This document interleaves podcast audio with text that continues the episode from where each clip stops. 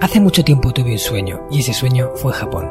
Me llamo Marcos Cartagena y quiero darte la bienvenida al Hanasaki Podcast, un lugar donde te hablaré de las enseñanzas más valiosas que he aprendido de la cultura japonesa, mis propias reflexiones sobre la vida y una sección de entrevistas que he titulado Personas con Ikigai, en la que traeré a hombres y mujeres que han encontrado su propósito vital y trabajan cada día para hacerlo realidad.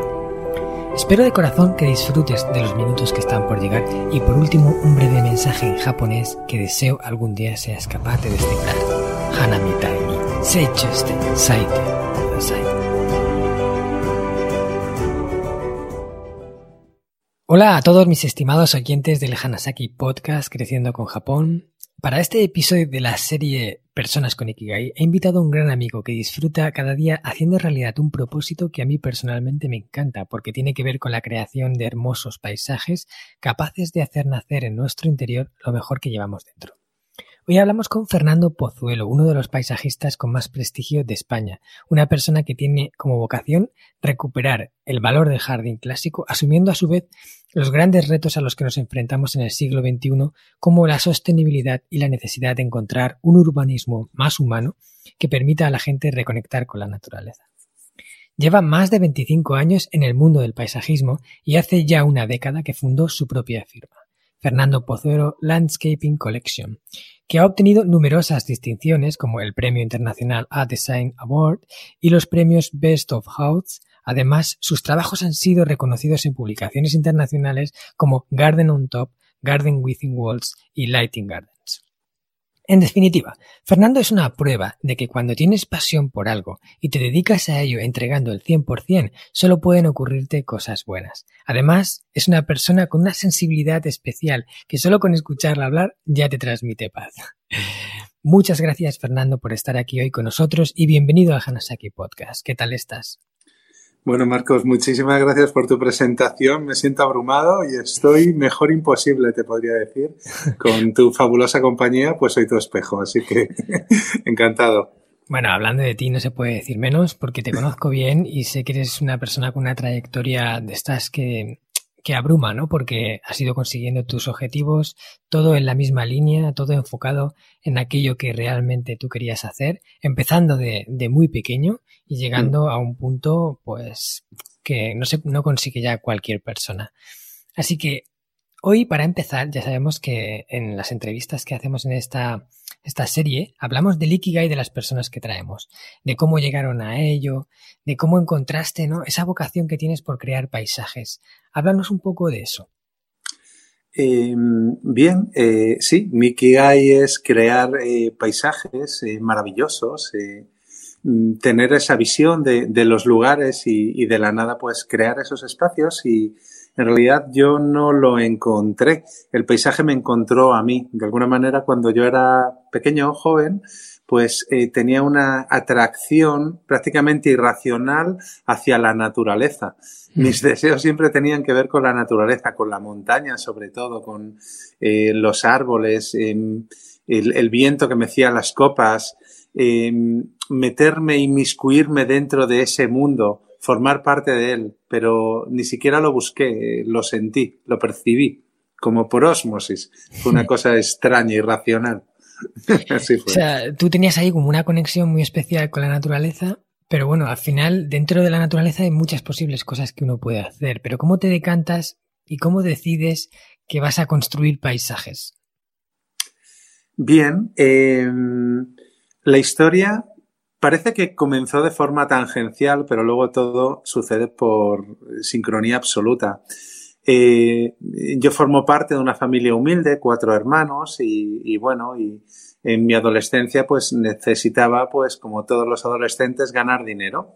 Empecé a trabajar en un vivero los fines de semana, regando, barriendo, atendiendo a los clientes y a las clientas, y entonces ahí ya me gustaba el mundo de la, de la naturaleza muchísimo y empecé a aprender los nombres de las plantas. Una vez eh, ya sabía el nombre de todas las plantas que estaban en los expositores y me dijo un compañero de trabajo, ¿ya sabes todos los nombres de las plantas? Digo, sí, dice, pues entonces ya eres jardinero. Y entonces en ese mismo instante se me abrió una gran ventana grandísima. Dijo, ya, ya eres jardinero, ahora coge el azadón. y entonces se me abrió una gran ventana y, y dije, efectivamente, ahora mismo sé que no sé absolutamente nada. Por lo tanto, necesito estudiar eh, académicamente el mundo de la jardinería, del paisajismo, y ahí es cuando decidí ser ingeniero. Eh, pero empecé a trabajar muy joven y durante toda mi vida he, estado trabajando y estudiando a la vez. No conozco el, porque empecé a trabajar con 16 años, no conozco eh, trabajar y no estudiar para mí es, eh, es muy extraño. Es decir, y, así es como nació todo. Y por eso empecé a profundizar. Fue como una ansia de aprender y de autoformarme y de autocrecimiento personal. Hmm. O sea que ya empiezas con el mundo de, la jardinería, empezando con el vivero, con las plantas, y, hmm. empiezas a profundizar en ese tema y al final llegas a la conclusión de, de, que lo que quieres hacer es diseñar un jardín para, o sea, ya algo más que, que simplemente que sea bonito, ¿no? Sino darle un propósito. Claro. Es decir, em, lo que a mí me atrajo era eh, la montaña, la naturaleza, los bosques o los acantilados, esa naturaleza, pero luego la vida que tenemos no es eso. La vida que tenemos está rodeado de minerales, de edificios, de ruidos, de mm, discusiones, de hormigón. Y entonces, em, de alguna forma, el eh, Edén utópico que en mi mente había, mm, eh, deseaba construirlo y reproducirlo en el entorno cercano que yo tenía, porque es una manera de eh, suavizar y amoldar todo visualmente, todo aquello que me rodea y, espiritualmente y, a nivel fisiológico. Es decir, tenía esa necesidad de embellecer todo aquello que me rodea. He tenido como em, o tengo como una especie de necesidad por crear belleza permanentemente. Entonces veo algo y, de forma instantánea eh, hago la retórica estética a su alrededor. Es, es un, una atracción por la belleza. De forma, no sé, icónica o, la propia eh, eh, energía que tiene el mundo natural. No sé exactamente por qué, pero esa es la clave. Y además, eh, cuando una vez estuvimos hablando de, tu empresa y de lo que hacías, me comentaste que uno de los tipos de jardines que hacías, me pareció muy interesante porque no lo había escuchado nunca, era un jardín literario, o sea que escondía como un relato. El, mismo jardín escondía un relato. Eh, cuéntanos un poco sobre esto. Pues mira, del mismo modo que cuando supe el nombre de las plantas me di cuenta de que no sabía nada ni de plantas, ni de paisajismo, ni de naturaleza, hmm. después, una vez que empiezas a diseñar jardines, te das cuenta de que un jardín por sí mismo, diseñarlo y quedarse la estética tampoco dice nada y tampoco transmite conocimiento. Puede transmitirlo, pero simplemente belleza a nivel superfluo. Pero si queremos ahondar y profundizar en el mensaje que, que esa pieza quiere dar al mundo, pues hay que profundizar más lo primero me parecía superfluo, etéreo, aburrido. Por lo tanto, de forma también natural, eh, me surgió la, mm, eh, la inquietud de, de desarrollar más cosas. El siguiente paso fue cómo desarrollarlo, lógicamente dando un mensaje. Em, ¿A quién? Pues al público, a aquellas personas que vayan a disfrutar el jardín. De tal forma que empecé a concebir jardines que escondían secretos y misterios que se desvelaban a través de un relato literario, en el cual la gente que paseaba por el jardín o disfrutaba del jardín podría sumergirse, formando parte de una historia, de un libro, de una serie limitada que estaría en su biblioteca y lo podrían consultar y leer al leer ese relato iban descubriendo secretos y misterios que van aflorando en el jardín a través de la propia estructura de diseño o a, partir a través de pinturas o esculturas o otras formas del arte. Es una vinculación directa entre la naturaleza y el paisaje, la magia que ello tiene mm. y, y el poder del arte que nos, que nos lleva al, más allá, que nos hace vaciar la mente y simplemente percibir emociones. Y, y eso es lo que, lo que hice ante opiniones que me decían que era una absoluta locura, pero yo no pensé porque al final creo que estas cosas van más allá del pensamiento, funcionan a nivel cuántico, es decir, nada tiene que ver con el pensamiento. Uno lo siente, lo hace y luego busca la fórmula de desarrollarse. Y en el camino aprende. Sencillo.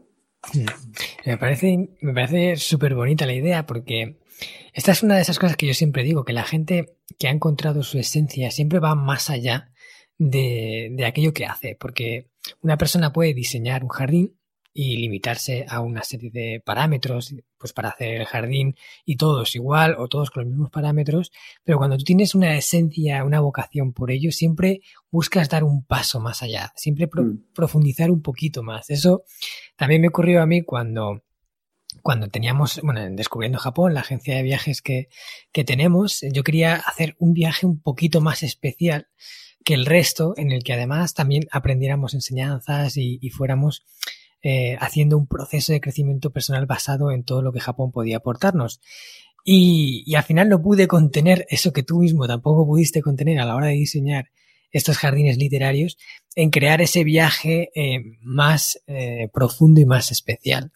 Y yo creo que eso solo lo haces cuando, cuando tienes una vocación real por eso, ¿no? ¿Tú qué piensas? Claro, totalmente. Em, es decir, si no importa qué hagas, lo que importa es ese punto de locura, ese punto de brillantez, ese punto de, de, magia que te lleva a hacer aquellas cosas que realmente tú quieres. A la gente le da igual. Mira, conocerás a lo mejor a, a, José Pedro García, que escribió El Buen Camino y es uno de los mejores coaches de España. Y una vez Em, escribió o, hizo un compendio de aquellas frases eh, que determinados personajes o personalidades pues eh, aportaban al mundo y a mí me preguntó y entonces esto fue a lo mejor hace 10 años o, más hmm. y, y, me dijo ¿y tú cuál sería tu frase? y es muy banal, ¿no? Pero yo le dije soy creativo porque hago lo que me da la gana. Es decir, ¿de dónde sale la creatividad? Sale de hacer lo que tú quieras, no de lo que quieran los demás. Y entonces es verdad, es, ese punto. Luego da igual donde llegues, si lo importante es hacerlo y con esa convicción y, perseguirlo, yo hmm. creo. Yo creo, sí. Fíjate que la creatividad, ahora que la has sacado, yo creo que es una de las eh, cualidades que nos diferencia o principalmente nos diferencia de las máquinas y por eso las máquinas habrá un punto que nunca podrán hacer igual que nosotros y es la parte de crear, o sea, la parte de, de tener esas ideas, de, de desarrollar algo nuevo que no existe, que se crea primero en la mente y luego lo transformas a la realidad. Y ahí es donde los seres humanos tenemos nuestro principal punto extra, ¿no? Las máquinas pueden sistematizar mucho todo, lo pueden hacer eh, muy rápido, con cálculos eh, infinitamente más rápidos que los que nosotros hacemos a diario, pero nunca podrán ser creativos. Y, yo creo que una de las cosas que más impulsa la creatividad es estar en, tu esencia, es decir, estás haciendo algo que quieres hacer sin que nadie te lo imponga porque tú lo has decidido y además te sientes bien haciéndolo, crees que lo que estás aportando es un valor diferencial y ahí es cuando nace la magia, ¿verdad? Claro. Yo te voy a decir una cosa que me acaba de llegar y que eh, absolutamente no tiene ningún soporte eh, real que, yo haya podido contrastar, pero en relación a esto del mundo de las máquinas, la naturaleza por sí misma tiende a la entropía, al máximo desorden, mientras que las máquinas tienden a la razón, al máximo orden, al máximo control, a la máxima sofisticación, eh, a, llegar a entender cuáles son los procesos de raciocinio humanos para replicarlos y para trabajar de forma ordenada eh, eh, para nosotros, ¿no? Hmm. de alguna forma es un constructo mental, ¿vale? Cuando las máquinas acaben gobernando el mundo eh, y, acaben pues eh, porcentualmente siendo muy muy muy superiores al ser humano. Y digo máquinas pues por eh, personas que integren la parte carnal con la parte electrónica hmm. por lo que llaman cibos que bueno ahora mismo parece una locura pero lógicamente pues puede que puede que llegue y cuando eso a lo mejor pasen 500 años o 1000 años o 2000 años y las máquinas tengan el absoluto control racional de absolutamente todo, a lo mejor eh, tienen encapsulados en una especie de pecera o en una isla centinel a una serie de personas eh, sin integración eh, artificial a las cuales les pidan, por favor, que les enseñen cómo seguir evolucionando ese mundo. Eh, ese mundo, porque al final pues puede llegar a incluso a colapsar si, si, le, si le falta esa fuerza de la creatividad, que por ende es la fuerza que da la propia naturaleza y el propio espíritu y el propio universo. Y todo esto me acaba de llegar a la cabeza, pero, pero bueno, es simplemente una reflexión que comparto contigo, Marcos. Pues interesante reflexión. Tendremos que esperar 500 o, no sé, bueno, no sé cuántos años para verlo si se hace realidad o no. Pero sin duda el mundo va a cambiar mucho y muy rápido a partir de ahora. Bueno, ya lleva cambiando rápido un tiempo, pero como que todo se va acelerando y ya ninguna teoría es descabellada. O sea que ya veremos lo que ocurre. Bueno, Fernando, Vamos a meternos en materia, porque a mí me gusta que todos los invitados tratéis de aportar parte de vuestro conocimiento y que los oyentes del podcast podamos enriquecernos de vuestro conocimiento. ¿Te parece bien? Perfecto. Vale, genial. Bueno, pues tengo aquí preparadas algunas preguntas que voy a hacerte. Y la primera que me gustaría es eh, hablar sobre algo que comentaste hace poco. En el confinamiento compartiste un vídeo que además se hizo bastante viral, en el que hablabas sobre un síndrome, un síndrome de, déficit de naturaleza, si, si, no me equivoco. ¿Nos podrías comentar un poco qué es esto y, en qué puede afectarnos? Eh, sí. El, el, TDN o trastorno de déficit de naturaleza hmm. es una patología que afecta al ser humano. Esto está científicamente demostrado, incluso hay catedráticos que lo estudian, como por ejemplo José Antonio Corraliza, que me parece que es catedrático de la UNED, me parece, y, psicólogo, y, entonces, eh, ¿qué viene a decir tal trastorno? Pues, o tal término, pues viene a explicar que em, el contacto con la naturaleza permite em, superar los procesos de estrés, de ansiedad, de enfermedades, de patologías con muchísima más rapidez que si la naturaleza. Es una especie de catalizador energético que nos ayuda a superar muchísimas cosas. En estos momentos de confinamiento, eh, efectivamente, pues lo que ha sucedido es eso, es decir, eh, el distanciamiento de la naturaleza y por naturaleza me refiero a los árboles o a cualquier ser vivo, como puede ser una mascota o un pez o un familiar. Todo ese distanciamiento de la naturaleza eh, crea enfermedad o más que crea, crea enfermedad, em, hace que la enfermedad se, desarrolla se desarrolle con mucha más facilidad y rapidez en tu cuerpo, mientras que el contacto con la naturaleza lo cambia por completo. Hmm. Em, eso es así y, es algo que, bueno, que se, ha adoptado esta terminología, pero ya hace muchos años que pues se venía estudiando por el poder terapéutico de entornos naturales, del bosque, de los ríos, de los mares, de los lagos, etcétera.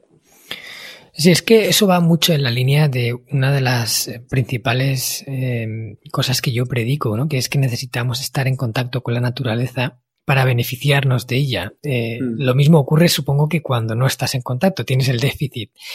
Y es que en el pilar eh, número 4 del sistema Hanasaki es justamente naturaleza y hay prácticas en Japón que hablan sobre cómo el contacto frecuente con entornos verdes, sobre todo zonas boscosas con una naturaleza exuberante, aporta grandes beneficios justo encaminado a todas esas patologías que comentabas, en temas de depresión, de ansiedad, de presión arterial. Y es que se han hecho estudios en los que se ha visto que la gente que eh, da paseos regulares por esos entornos entre 30 y 60 minutos obtienen diferentes beneficios como menor de cantidad de cortisol en sangre, de adrenalina, de presión arterial, o sea, todos esos, digamos, detonadores que dan a entender que, una posible patología se va a desarrollar. Claro. Y como eso es una realidad absolutamente objetiva y absolutamente o sea, comprobable, hmm. ahora estamos observando un proceso que de hecho me hacían también una entrevista por el Día Mundial del Paisaje. Em, y, yo em, hacía la siguiente reflexión de cómo está cambiando ahora la relación del mundo con el paisaje. Hmm. Hasta estos momentos, y se viene haciendo la renaturalización de las ciudades, ¿no? Con diferentes técnicas y para que llegue al interior de los hogares, ¿vale? Hmm. Y eso es, es, un trabajo que se viene haciendo y que venimos haciendo, un trabajo biofílico que venimos, venimos haciendo desde años, ¿no? Pero, en este preciso instante, lo que está sucediendo es que eh, está habiendo una inversión de los hábitos hacia la naturaleza o una inmersión en la naturaleza. Antes mm. queríamos que la naturaleza llegara a las ciudades, queríamos renaturalizar las ciudades, hacer ciudades smart cities como proyectos que hay para París o, o Nasdaq o hay muchas ciudades, ¿no? Mm. Que, ya eh, introducen estos conceptos. Pero ahora el público está yendo a la naturaleza. O sea, ya la naturaleza no está colonizando la ciudad, sino que hay una necesidad real de la gente de, de ser inmerso en la naturaleza, de sumergirse. ¿Qué, qué, marca esto? Esto es un hito muy claro y es el hito en el cual em, yo considero que la sociedad pasa un, un proceso de, de, daño, un proceso de enfermizo. Es decir, el ser humano ahora es una parte dañada de un ecosistema por estar mm. contaminado. Estamos contaminados mentalmente.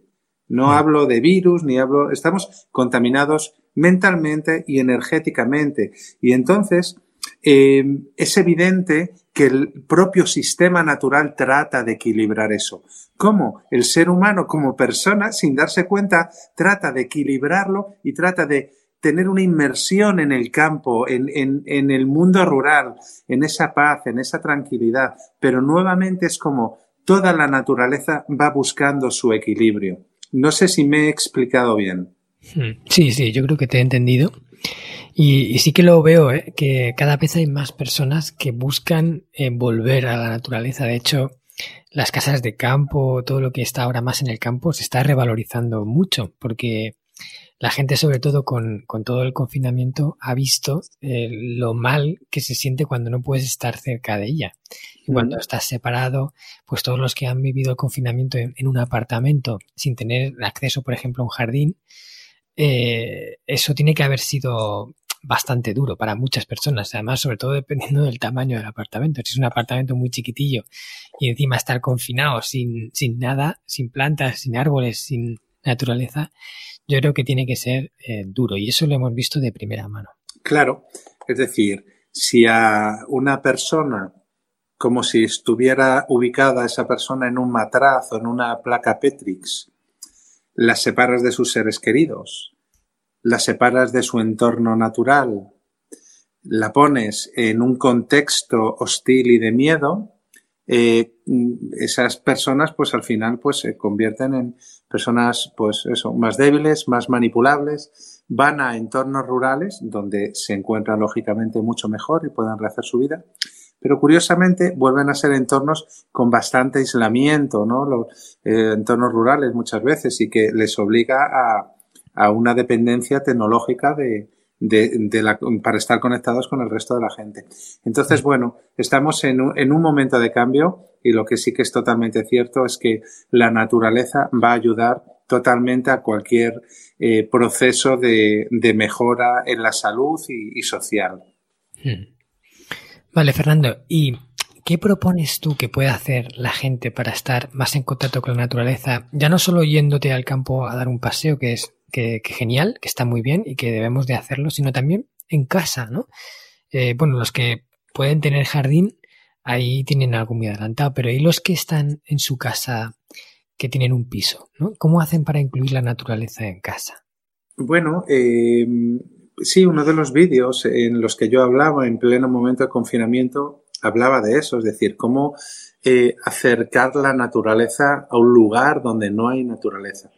Em, y es eh, pues creándola. ¿De qué forma la puedes crear? La puedes crear lo primero mentalmente, es decir, el inconsciente humano, y de esto sabe mucho desde Carl Gustav Jung hasta actualmente Bruce Lipton, eh, saben que no hay diferencia entre lo imaginario y lo real. Por lo tanto, si una persona cierra los ojos y está pensando en naturaleza o está viendo naturaleza a través de la televisión o está leyendo naturaleza a través de una revista o un libro, em, los efectos positivos de la naturaleza sí se hacen reales en el cuerpo. Esto también está demostrado de forma empírica. Por lo tanto, aunque no podamos ir a un bosque, ese contacto con, a lo mejor hay, hay determinados enlaces, enlaces y vídeos para ver parques naturales, para escuchar el sonido de los animales, del agua, de las hojas al moverse con el viento, que, de todos esos ruidos que hay en, en esos paisajes. Eso hace que ya tengamos ese, esa cercanía con la naturaleza. Incluso se pueden visitar jardines botánicos o determinados em, parajes de, de mil enclaves, de muchísimos enclaves de España y de todo el mundo. Luego, por otra parte, la gente también puede tener contacto en su casa a través de la plantación y la incorporación de especies vegetales. Em, desde plantas colgantes, plantas erguidas en macetas, cultivo de bonsáis, cultivo de coquedamas, que son plantas epífitas que se descuelgan del techo y se pulverizan con agua, como la tillansia o flor del aire. Em, jardines florales, por ejemplo, con orquídeas, que hay de muchísimas variedades de orquídeas. Por lo tanto, todo es acercar a la, a la naturaleza a la gente. Hmm. O sea que Mm, introducir plantas en casa también cuenta, ¿no? También eso ayuda. Claro. Ayuda a verlas, ayuda a respirarlas, ayuda a hablarlas, ayuda a tocar la tierra. Ese contacto con las plantas es necesario, tanto para las plantas como para las personas. No sé si sabes que si tú coges dos hojas de una planta, que en verdes, le coges, arrancas dos hojas de una planta y las dejas en una mesa. Y entonces, a una hoja no la haces caso y se seca. Y a la otra hoja la miras, la hablas, la proyectas amor, la proyectas entusiasmo y esa hoja tarda muchísimo más tiempo en secarse. Entonces, mm. que eso que es otra realidad, sucede también con las plantas vivas que tenemos en nuestro hogar. Se crea una relación simbiótica, energética, en la que ambos seres vivos, persona y planta, se localizan, se detectan y comparten flujos energéticos y se equilibran. Vaya, pues tendré que probarlo. Nunca, nunca había escuchado eso de, de la hoja, pero vamos, mm. tiene sentido. Este podcast está patrocinado por descubriendojapón.com, una agencia especialista en organizar viajes con alma a Japón de la que yo también soy uno de sus fundadores. Hemos nacido para dar servicio a todos aquellos que quieran descubrir el país de una forma diferente, con la que poder conectar con su esencia y volver de allí con la sensación de haberlo conocido de verdad. Viajes con grupos de tamaño reducido, visitas a lugares fuera de las clásicas rutas turísticas y acompañado por uno de los guías del equipo de Descubriendo Japón, un amante de la cultura japonesa que habla el idioma y que te lo mostrará más como un amigo que como un guía a la vieja usanza. Yo soy uno de ellos. ¿A qué esperas para hacer realidad tu sueño? Visítanos en descubriendojapón.com. Bueno, tú, Fernando, sabes perfectamente que yo soy un fanático de los jardines japoneses. Allí en Japón hay una costumbre muy grande, hay una tradición muy grande de, de ser paisajista de jardín. Y de hecho, los paisajistas japoneses están muy cotizados en todo el mundo porque el jardín japonés es como muy específico. Realmente no hay no hay nada igual que jardín japonés. ¿Tú qué sabes al respecto de los jardines japoneses? ¿También te llaman la atención? Claro, eh, notablemente. Es decir, el, jardín japonés eh, es un símbolo de, extremo de sabiduría eh, aplicada a la naturaleza. por lo tanto, el, jardín japonés encripta enseñanzas de libros sagrados que transmiten mucho más que el, mero cuidado de las plantas.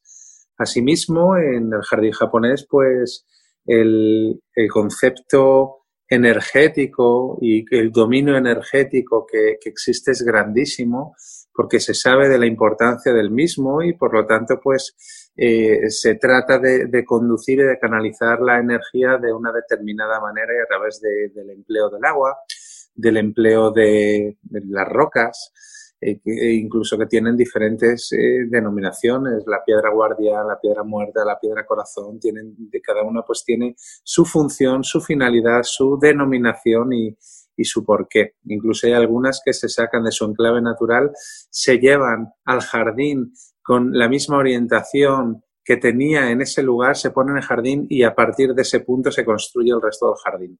Por lo tanto, eh, eso es, es, así. En el jardín oriental, el árido, pues en muchas ocasiones el árido, la relación de árido y rocas eh, se dice que simbolizan pues, los archipiélagos de islas marinas en otras ocasiones la ubicación de las rocas. Por ejemplo, mira, me viene a la mente el, tiempo, el templo que a lo mejor lo conoces, de, lo voy a pronunciar mal seguro, pero bueno, de Ryoanji, sí, ¿no? que es un templo ese está denominado el segundo jardín más bonito o, sí, más bonito del mundo por algunas fuentes y en realidad pues tiene 13 rocas estratégicamente colocadas.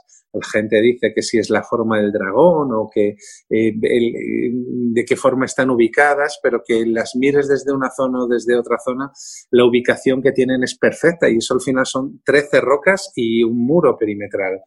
En realidad esas rocas están ubicadas eh, siguiendo determinados criterios astrales como se, o, sea, o determinadas métricas, tal y como em, eh, se colocan determinadas estrellas en el firmamento y responden pues a teoremas matemáticos como en ese caso concreto el algoritmo de Voronoi.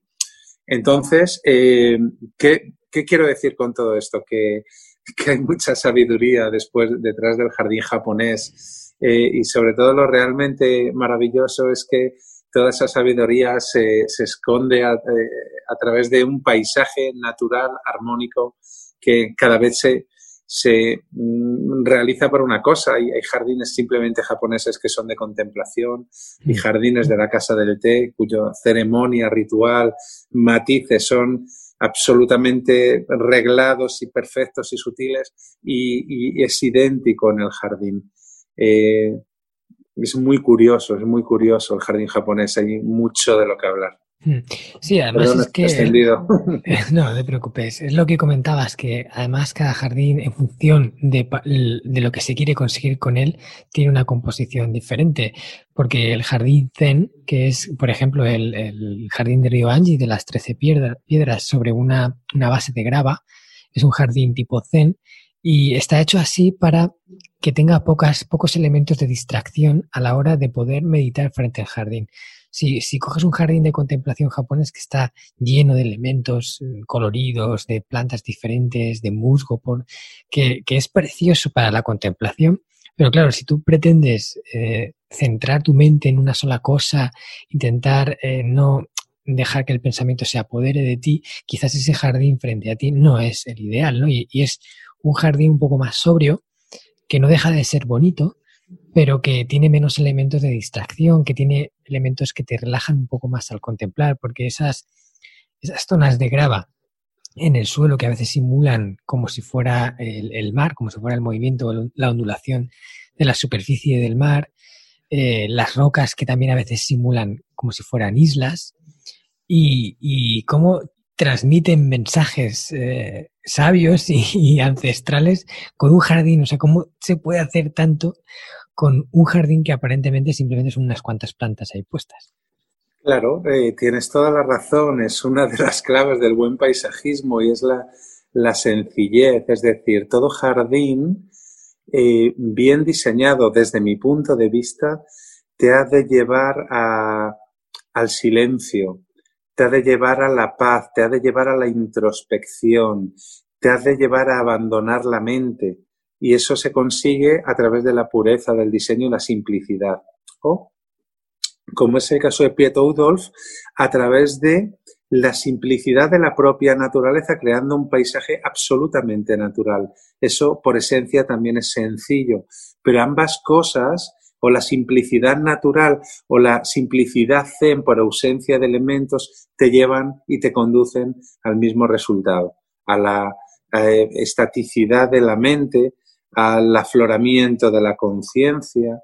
Y es que, en definitiva, esos jardines son la latencia de la mente y del corazón de su creador. Esos jardines solamente se pueden crear desde el silencio, desde la paz, desde la armonía. Desde ese lugar se crean esos espacios que luego transmiten esa energía a quien los percibe. ¿Se entiende? Sí, sí, sí, ¿Eh? totalmente. Curioso. Y además es que son auténticas obras de arte. De hecho, allí en Kioto hay un jardín donde yo siempre llevo a mis viajeros cuando hacemos un viaje a Japón, que es el jardín que pertenece a una antigua casa de retiro, lo que llaman una, eh, no, machilla, no, una, ¿cómo es? Em, una vira, ¿vale? lo que es la vira que es de, de, alguien que ha hecho una casa de retiro, de descanso, normalmente suele ser alguien con, con un elevado poder adquisitivo y crea un remanso de paz para irse a descansar. Pues a lo mejor si vive en Tokio, pues tiene la vira en, en Kioto. Y esta era la vira del que fue primer ministro de Japón en, la época más, más convulsa con, con, las guerras y ahora ha sido donada al gobierno de Kioto.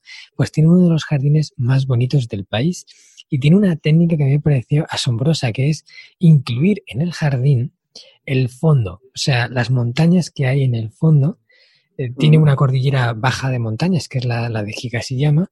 Entonces, el jardín, todos los árboles bajan en un momento, abren un hueco para dejar entrar a todas las montañas que hay detrás. Y tú, cuando lo miras desde el tatami, tú lo contemplas todo el jardín, toda la estampa, pero las montañas forman parte de la imagen y, está hecho con una con un toque magistral que a, a, mí no me deja de sorprender, ¿no? Es que es una obra de arte.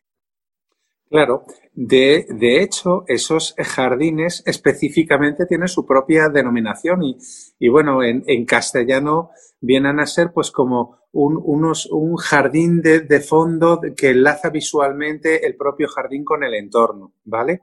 Y, y, y, sí, eh, es así, pero la esencia en sí de, de la denominación del paisajismo, del, del landscaping, proviene también de esa técnica proviene de, de, las grandes fincas que había en Inglaterra, que eran fincas de caza con grandes tapices herbáceos y zonas de caza. Entonces, el jardín paisajista inglés consistía en enlazar la propia finca con el entorno y de hecho tenía una solución constructiva o varias, ¿no? Pero una de ellas era el ojo paisajístico, que consistía en poner árboles de gran envergadura a bastante distancia del ojo y repetirla un poquito más cerca, cerca de forma secuencial para enlazar la vista con el entorno. Y luego otra segunda técnica que se denomina jaja, que es eh, en un jardín, imagínate, horizontal, luego hay una pequeña colina y luego un foso grande y mm. vuelve a subir, que el foso puede estar lleno de agua o no.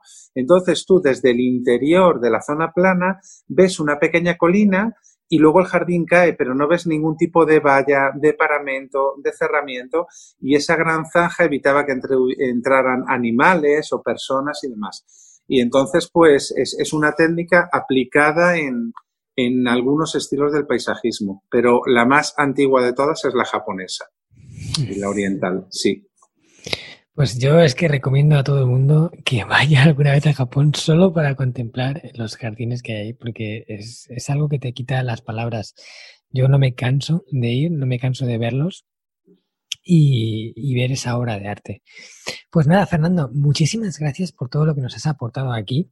Antes de pasar al cuestionario eh, Crecemos Juntos, que le hago a todos los invitados, me gustaría que nos contaras un poco, porque si alguien quisiera que tú le diseñaras el jardín, podría hacerlo, ¿verdad? Podría encontrarte en algún sitio. Sí, sí, sí. Nosotros nos pueden encontrar eh, eh, a través de nuestra web www fernandopozuelo.com y van a ver pues jardines tanto de grandes fincas o jardines particulares, privados, terrazas, áticos, azoteas, o oficinas, restaurantes eh, y nada, y trabajamos por toda España y, algún proyecto internacional pues también tenemos por ahí. O sea que, bueno, encantado. Pues si alguien quiere un jardín especial, algo diferente y fuera de lo común, sin duda yo le recomiendo que, le eche un vistazo a la web de Fernando porque seguro que ahí va a encontrar algo que puede conectar muy bien con lo que busca.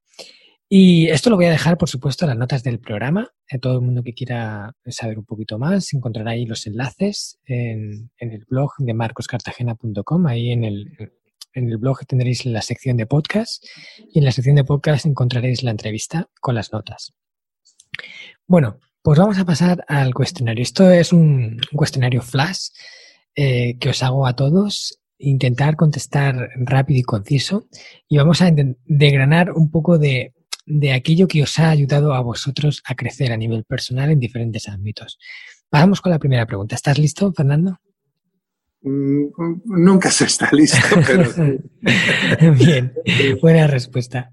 A ver, dime, ¿cuál es el libro de desarrollo personal que más te ha aportado?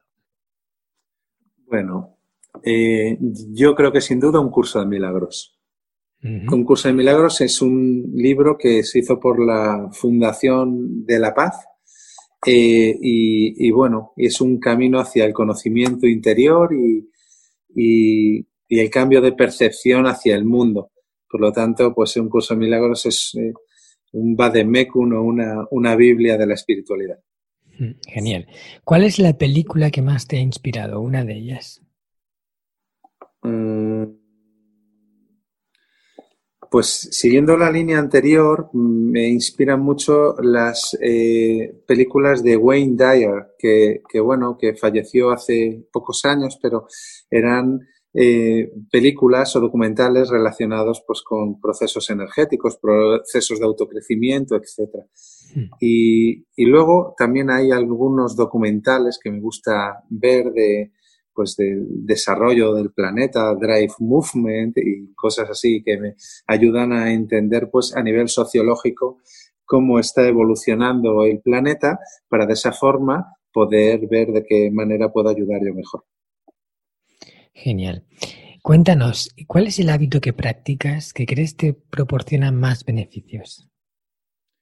Bueno, para mí es la contemplación el mayor, eh, eh, el, mayor hábito, la contemplación o de mi ausencia de pensamientos a través de la meditación, la contemplación de un paisaje, la contemplación de los detalles, la contemplación de la gente. Sin duda alguna, la contemplación es el mejor hábito que tengo. Ese es uno de los eh, de las propuestas que se hacen en el pilar paz interior del sistema Hanasaki, la contemplación. Genial que lo hayas dicho. Yo también la practico y creo que, es muy buena.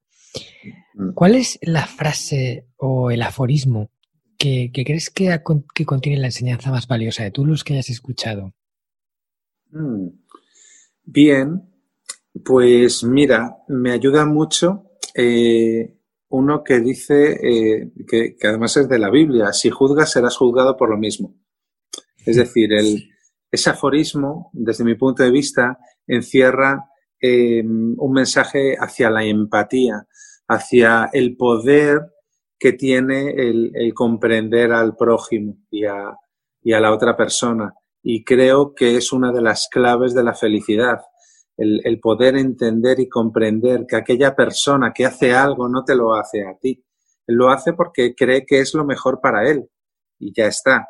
Y mm. uno lo puede entender como que es agredido, dañado por esa persona, pero nada más lejos de la realidad. Es, es así simplemente. Por lo tanto, al final, las personas a las que nos enfrentamos no son enemigos, son maestros que nos enseñan el camino. Y creo que ahí es donde hay que poner la focalización de la, de la vida. Mm. Bonita reflexión. Vamos a pasar con la siguiente pregunta. ¿Cuál es el lugar del mundo en el que has sentido más paz o que más paz te proporciona? Bien, pues el lugar del mundo eh, me lo he hecho yo, que es un lugar donde medito, es mi pequeño templo y es un lugar portátil que me lo puedo llevar donde quiera. Por lo tanto, al final sí, eh, es un lugar que, que, que va conmigo si eso lo llevo a su último extremo, te diría que el lugar del mundo donde paz encuentro, más paz encuentro es conmigo mismo. y, si no la encuentras contigo mismo, puedes tener un pequeño templo. Y si no la encuentras con un pequeño templo, puedes ir a un gran templo. Y si no, a un gran lugar. Y si no, dar la vuelta al mundo o salir del planeta. Genial. Buena respuesta. Dime, ¿cuál es la persona eh, que sigues que más te inspira a crecer? Eh, eh, sigo a muchas personas, ¿vale? Mm. Porque para mí son maestros, es decir, me cuesta iconizar a una persona y nada más, pero admiro a, o admiraba y admiro a Salvador Dalí, admiro a Ferran Adrià, admiro, admiro a, al trabajador que humildemente lleva eh, la comida a su familia sufriendo y padeciendo sin que nadie se lo agradezca nunca. Les admiro profundamente. Admiro a aquella persona que hace el camino de Santiago un año tras año, otro, y lo repite. Admiro a aquella persona que tiene muchísimo dinero y se sienta en la mesa del pobre. Luego admiro a gente que se crece a sí misma, como Rafa Nadal y Fernando Alonso. Admiro a, a mucha gente. Qué bueno es admirar a otros, porque eso da a entender que todavía nos queda mucho camino por recorrer, ¿no? Que, nunca hemos llegado al, al objetivo o a ser todo lo bueno que podríamos ser, sino que siempre hay camino y esas personas nos lo demuestran, nos demuestran que hay, mm. hay más por hacer.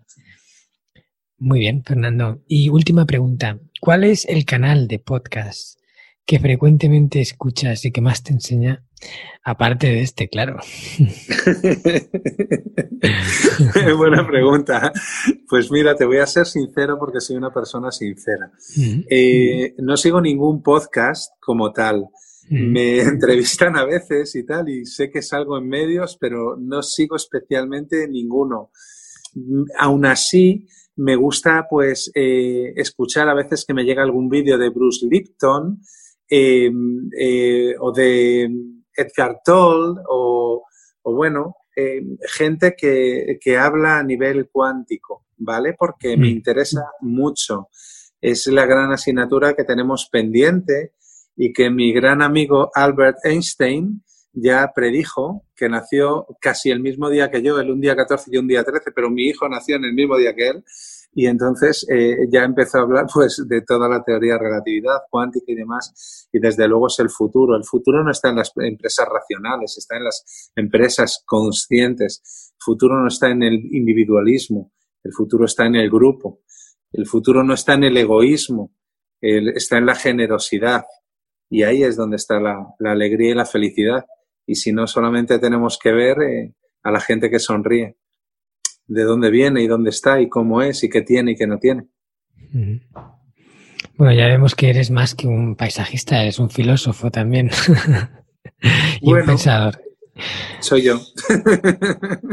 Genial. Pues muchísimas gracias, Fernando, por estar aquí De verdad, eh, ha sido un placer hablar contigo, entrevistarte. Espero que todos hayan tomado alguna nota y hayan podido sacar contenido que les sirva para su vida día a día. Y nada, que decirte, que muchísimas gracias. Bueno, pues nada, es un placer. Muchísimas gracias por, por tu tiempo, muchísimas gracias por, por, lo que transmites, por tu fuerza y, y, tu mensaje de, de, traer pues todas las bondades de, de Japón aquí a Occidente y, y nada, que Dios te bendiga. gracias, Fernando. Un abrazo muy fuerte y hablamos. ¿Qué tal? ¿Te ha gustado el contenido de hoy? Si es así, te estaría súper agradecido si pudieras ponerme una reseña positiva en Apple Podcasts, Evox o la plataforma que utilices de forma habitual. Esto me va a ayudar a hacer llegar a más personas un contenido que realmente creo que es valioso. También te recuerdo que todos los oyentes del podcast tenéis la posibilidad de descargar de forma gratuita el primer capítulo del libro, del cual soy autor, El Sistema Hanasaki, los nueve pilares de Japón para una vida centenaria con sentido, y además un pequeño ebook complementario que he escrito y titulado Los 27 superalimentos de la dieta japonesa, donde hablo de aquellos alimentos que según se cree ayuda a los japoneses más longevos a vivir hasta los 100 años. Puedes descargar estos dos obsequios en marcoscartagena.com barra regalo. Nos vemos en el próximo podcast y como dirían en japonés, mata kondo, soremade o genki.